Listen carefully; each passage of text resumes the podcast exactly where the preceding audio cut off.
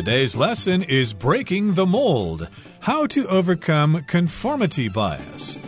Hi, everybody, I'm Roger. Hello, I'm Kiki. And today we're talking about something called conformity bias. Okay, we should probably explain what this is. Conformity is when you conform or you basically behave like everybody else. A person who does that is called a conformist. So you might say somebody is uh, not particularly unique as an individual. They're just a conformist. They just do like everybody else does. And we all have this bias. We often act like the people who are around us instead of being the great individual that we could be. And right here in the title, we see breaking the mold. So when we break the mold, we really want to break out of a certain type of structure. A mold is something you make, for example, make jelly with or make cakes with. And it's the shape that you want something to be. So when you break the mold, you're really trying to break out of this shape or structure to be who you want to be. Yeah, sometimes it's good to conform to the group, and sometimes it's best to shine as an individual. And we'll talk about that in our lesson today. So let's get to it. Let's listen to the first part, and we'll come right back. Breaking the Mold How to Overcome Conformity Bias. It might seem like we all behave in a manner that is true to our individual thoughts, feelings, and desires. But the reality is that much of the time we act similarly to those around us, even if we would behave differently alone. In fact, conforming to the behaviors of others is so common that psychologists even have a name for it conformity bias. 大家好，标题中我们来介绍名词 bias，它的意思是偏见、偏袒或是偏爱、偏好。例如 Humans have a number of biases which affect how we think and behave. 人类有许多偏见，而这些会影响我们的思考和行为。又或者说，The teacher should treat all the students equally and without any bias. 老师应该要对每位学生一视同仁，且没有任何偏袒。再来，我们看到动词 conform，它的意思是顺从、遵守或是符合、遵从。例如 Students are asked to conform to the school's rules. 学生们被要求遵守学校的规则。又或者说，This cushion conforms to the shape of one's back. 这款靠垫符合人体背部的形状。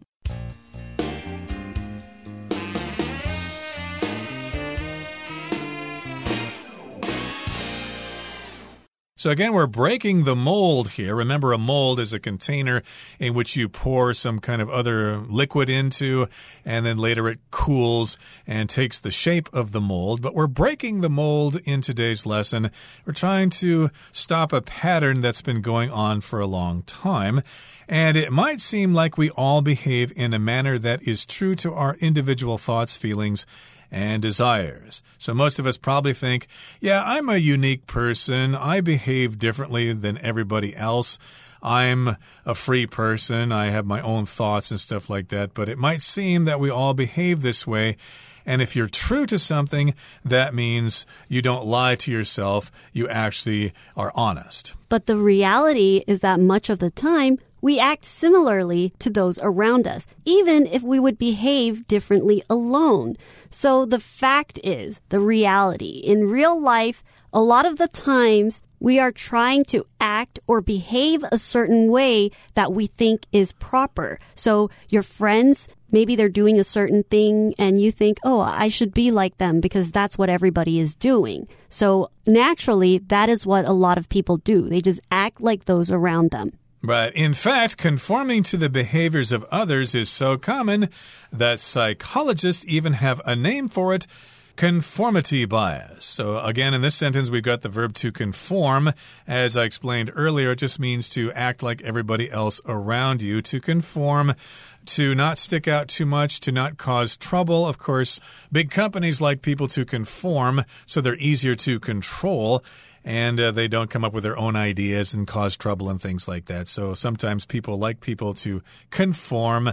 And yes, indeed, conforming to the behaviors of others is very, very common. So psychologists even have a term for it conformity bias, which is what we're talking about today. So let's learn some more about this in the next paragraph. We'll listen first. In certain situations, conformity bias can actually have a positive effect. For example, people are more likely to engage in pro social behaviors, such as giving to charity or picking up trash at the beach, if they see that others around them are behaving similarly. This effect is particularly strong when the behavior in question is common among members of an individual's immediate social group, but it can also occur at a broader cultural level. It's important to note, however, that the positives of conforming should be balanced with a careful evaluation of the behavior itself. Indeed, it's key for individuals to determine whether a behavior is truly helpful or moral before conforming to a social norm. Blindly following the majority can cause people to act against their better judgment, and in extreme cases, it can even lead people to carry out harmful acts against others. 第二部分我们看到名词 evaluation 这个字的意思是评估或是评价。例如，Your first performance evaluation will take place six months after you join the company。你的第一次绩效评估将在你入职的六个月后进行。或是，The teacher made an evaluation of each student in her class。那位老师对他班上的每一位学生进行评价。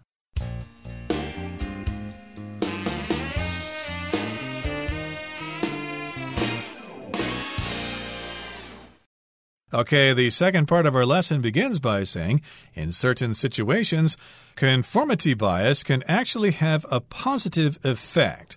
So the first paragraph sort of implies that uh, conformity bias might be a bad thing. We need to be individuals. We can't always act like the people around us. But in certain situations, it's actually positive. It's actually useful for all of us. For example, people are more likely to engage in pro social behaviors, such as giving to charity or picking up trash at the beach, if they see that others around them are behaving similarly. So, in certain situations, people are more likely to engage in, or people are more likely to participate or do something in pro social behaviors such as giving to charity or picking up trash at the beach. So people, when they see others around them, they're doing good things. Pro-social behaviors are good things that they're doing for their community or doing for society. If they see others doing that, they're more likely to follow in their footsteps. Right. So if you see other people giving money to a charity, like an organization that helps poor people or something like that, then you might do that too. And if you see other people picking up trash at the beach, you might do that too. And that, of course, is a good thing. It keeps the beach clean and it helps out poor people. And this effect is particularly strong when the behavior in question or when the behavior we're actually talking about is common among members of an individual's immediate social group but it can also occur at a broader cultural level. So you do see this effect when we are amongst our immediate social group. Your immediate social group is the social group that you belong to, your friends, your classmates, your coworkers, etc., etc. That's your immediate social group. And indeed, that is the behavior in question or the behavior we're talking about. But also, this can happen in society at large. It can occur or happen at a broader cultural level. It can move beyond just your immediate social group. It can be for all of society as well, even with people you don't know. For example, in recent years, vegetarianism and veganism have been around for a very long time. However, in recent years, we see lots of different social issues that would affect individuals to decide how they want to eat. So now we see a lot of people have started to shift their diet to a vegan or vegetarian diet and a lot of times it's because they see others around them starting to do the same thing and they realize, oh, it's actually not that hard. Yeah, it's not just the people in your individual social group, but it involves society at large or people all over a society. Now, it's important to note, however, it's important to remember that the positives of conforming should be balanced with a careful evaluation of the behavior itself. So you need a little bit of a balance here. You need to evaluate uh, different things here to make a certain kind of balance here. Evaluation, that's the noun form of the verb to evaluate. And that's when you look at something and you study what the good things are, what the bad things are, and you come to some sort of conclusion. So you need to have this careful evaluation of the behavior itself, basically to decide whether it's a good thing or a bad thing. For example, when you start a new job at a new company, usually they'll take a look at your three months evaluation to decide if you're fit for their company and whether or not you should continue to work there. Yep, you might have a job evaluation. They'll decide whether you're doing a good job or not. And indeed, it's key for individuals, it's important for individuals to determine whether a behavior is truly helpful or moral before conforming to a social norm. So you need to kind of step back and evaluate your behavior in this group to determine or to conclude whether that behavior is actually helpful or moral and you need to make that determination before you conform to a social norm. So, indeed, this is just basically telling us that you should not just act like other people just because that's how they're acting. You should step back and determine whether it's actually a good thing to act that way. And when the answer is yes, then go ahead and conform to the group. Here we see the word social norm, and this is referring to what is normal in our society or what is normal social behavior. And usually, as an individual, you should decide whether or not this social norm fits who you are as an individual. Right, and blindly following the majority can cause people to act against their better judgment. And in extreme cases, it can even lead people to carry out harmful acts against others. A lot of people just want to do things because everybody else is doing it that way. But you need to determine whether what they're doing is good or bad. And it might go against your better judgment if you kind of think, hmm, I think what this group is doing is actually bad. It's actually immoral, and I should not be part of this. So, indeed, you should not blindly follow the majority if you decide that uh, what they're doing is actually harmful. And in extreme cases, it could cause people to carry out harmful acts against others.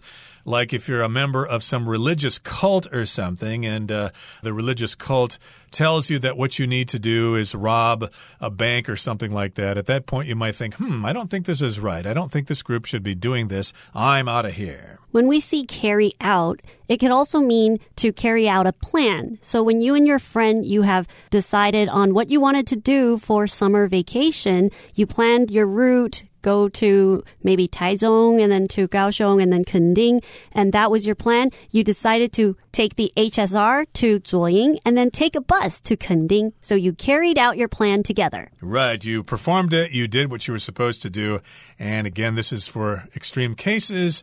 If you're conforming too much to a group and you don't agree with what they're doing, it could cause harm to others. Okay, that brings us to the end of the second part of our lesson for today. Here comes the third part. Let's listen.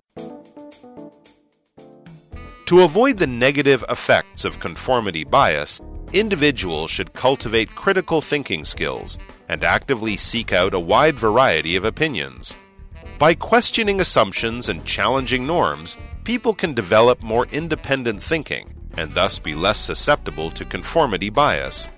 Similarly, promoting a culture of constructive disagreement among social groups and organizations can help make sure that decisions are based on objective standards rather than subjective opinions or groupthink.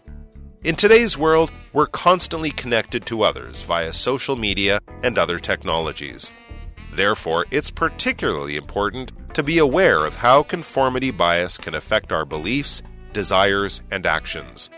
Awareness and understanding of the phenomenon will enable us to recognize its influence, take steps to avoid its negative impacts, and develop the skills needed to think critically and make more informed decisions about how to act.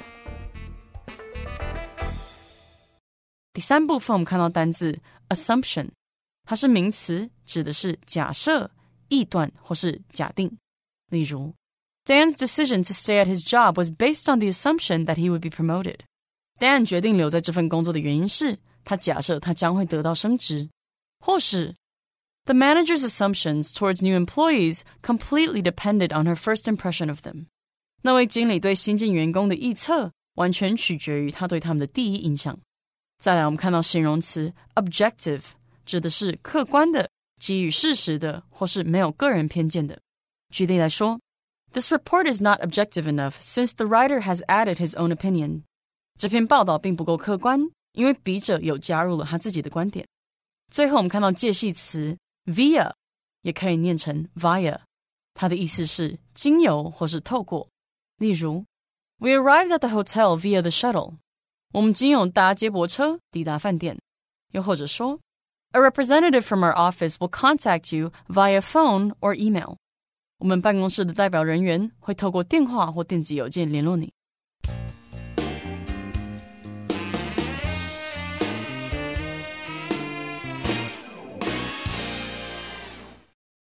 Okay, so again, we're talking about conformity bias. Sometimes it's good, sometimes it's bad. And to avoid the negative effects of conformity bias, individuals should cultivate critical thinking skills and actively seek out a wide variety of opinions.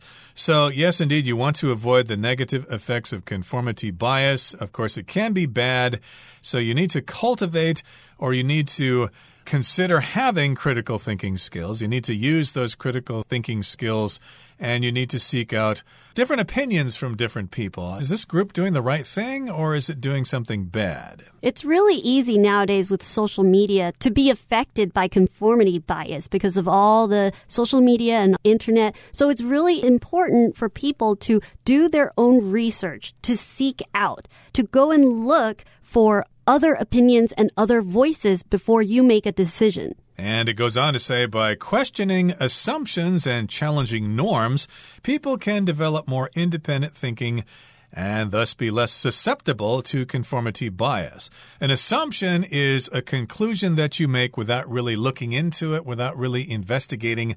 Like a lot of people make an assumption about me because I'm American that I like hamburgers. Well, I do, but not really that much. And that's an assumption people might make. And of course, you need to question assumptions and you need to challenge those normals.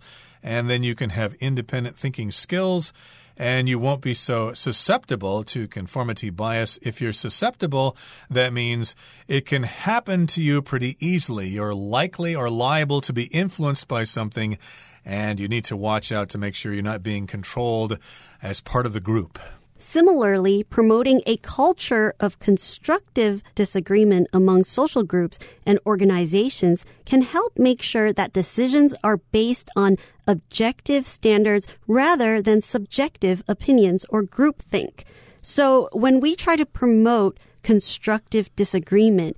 It means being constructive is to have healthy and helpful, useful discussions amongst different groups or amongst different opinions. So when we have constructive disagreement, we can learn more about both sides of the subject or the issue at hand. Right. Constructive means to be basically useful and not too emotional and things like that.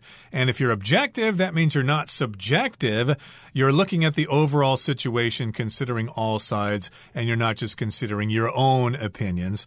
And yes, indeed, you don't want to be subjective and you don't want to be a victim of groupthink, which is when people all think alike just because that's what they want to do. Now, in today's world, we're constantly connected to others via social media and other technologies.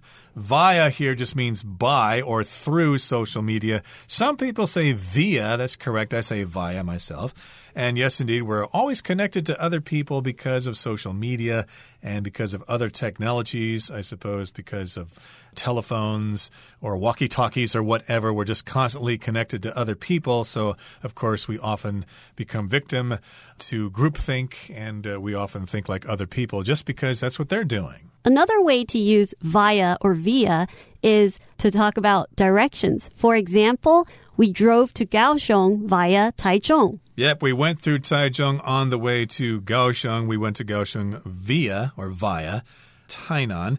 And yes, indeed, we connect to others via social media and other technologies. Therefore, it's particularly important to be aware of how conformity bias can affect our beliefs, desires, and actions. So, yes, we are connected to other people, so we need to step back and be aware of how conformity bias can affect us, how they can affect what we believe in, what we want to do, and what we're actually going to do. And it goes on to say awareness and understanding of the phenomenon will enable us to recognize its influence, take steps to avoid its negative impacts, and develop the skills needed to think critically and make more informed decisions about how to act. So, yes, we need to have an awareness of this situation. We need to know what's going on. Are we being influenced too much by the group, for example? And we also need to understand the phenomenon of social confirmation. And of course, when we do that, we'll be able to recognize whether it's good or bad, and we can take steps. We can do things to avoid the negative impacts regarding conformity bias. So, an example for take steps to is when you want to change something. For example, you want to eat healthier. You will take steps to make sure that you buy healthier options at the supermarket. You are actively trying to change the way you do something so you can change. Yep, or you're fed up with your life, you hate your job, you don't like your friends, so you want to take steps to improve your life. Maybe you're going to take classes at night, so eventually you can get a better job at a better company. You can take steps to improve your life. In this particular case, we want to take steps to avoid the negative impacts of conformity bias, and then we can make more informed decisions about how to act. If you're informed about something, that means you have that information, and indeed, if you have a lot of information and you've done some research, you'll be able to make a very good decision about whether being in a group is a good thing or a bad thing. Okay, that brings us to the end of our explanation for today. Let's listen now to Hanny.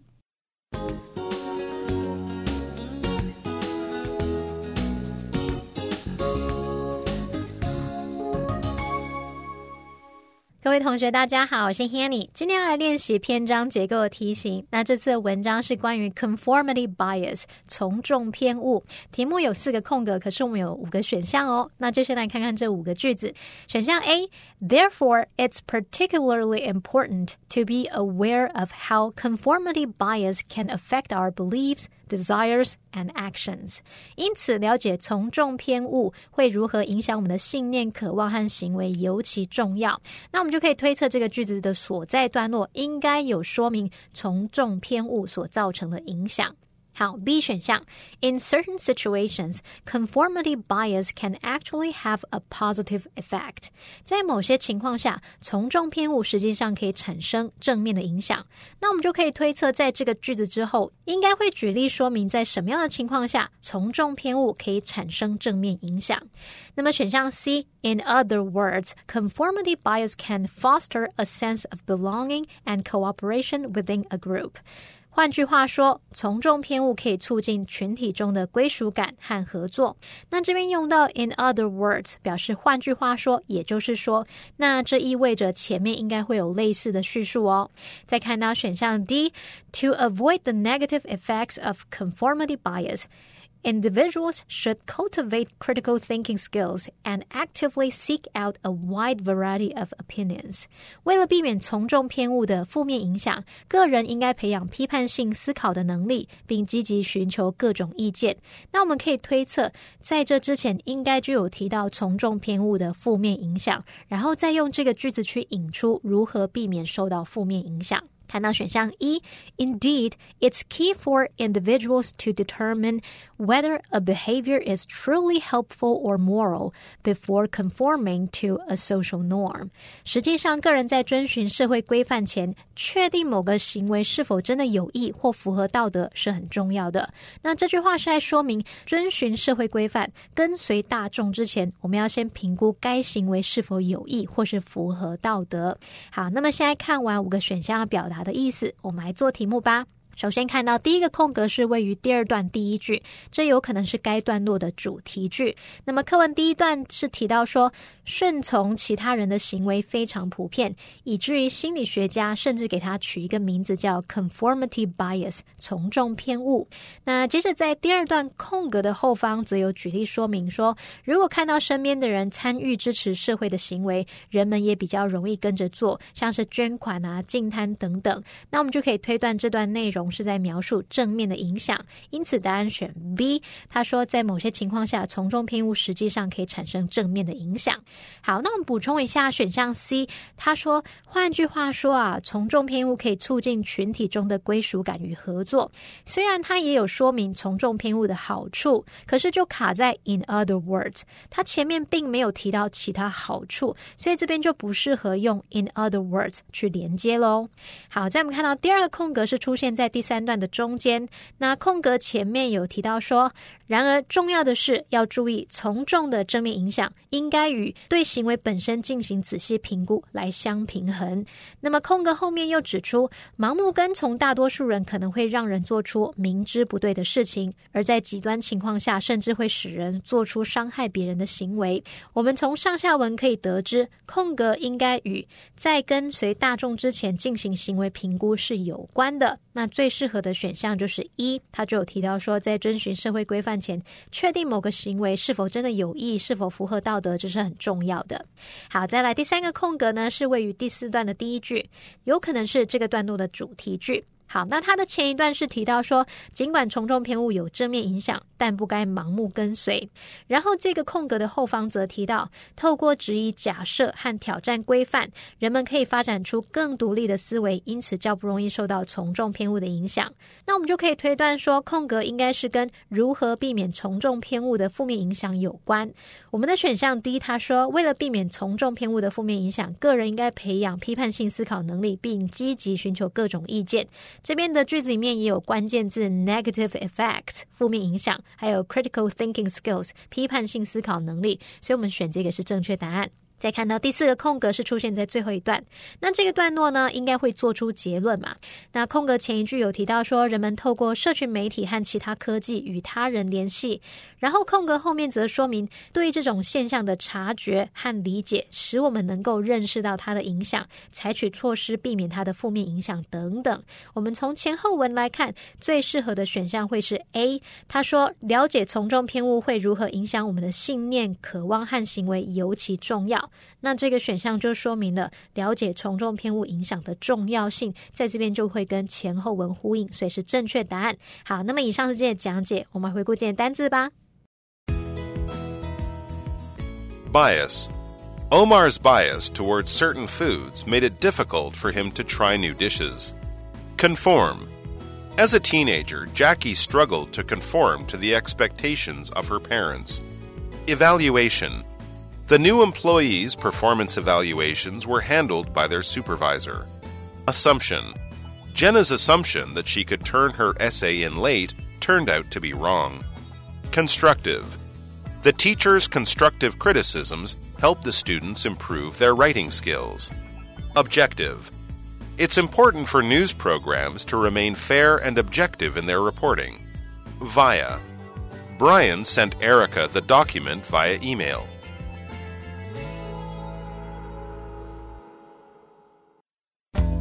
Well, that brings us to the end of another edition of our program, and please make sure you join us again next time. From all of us here, I am Roger. I am Kiki. See, you, next time.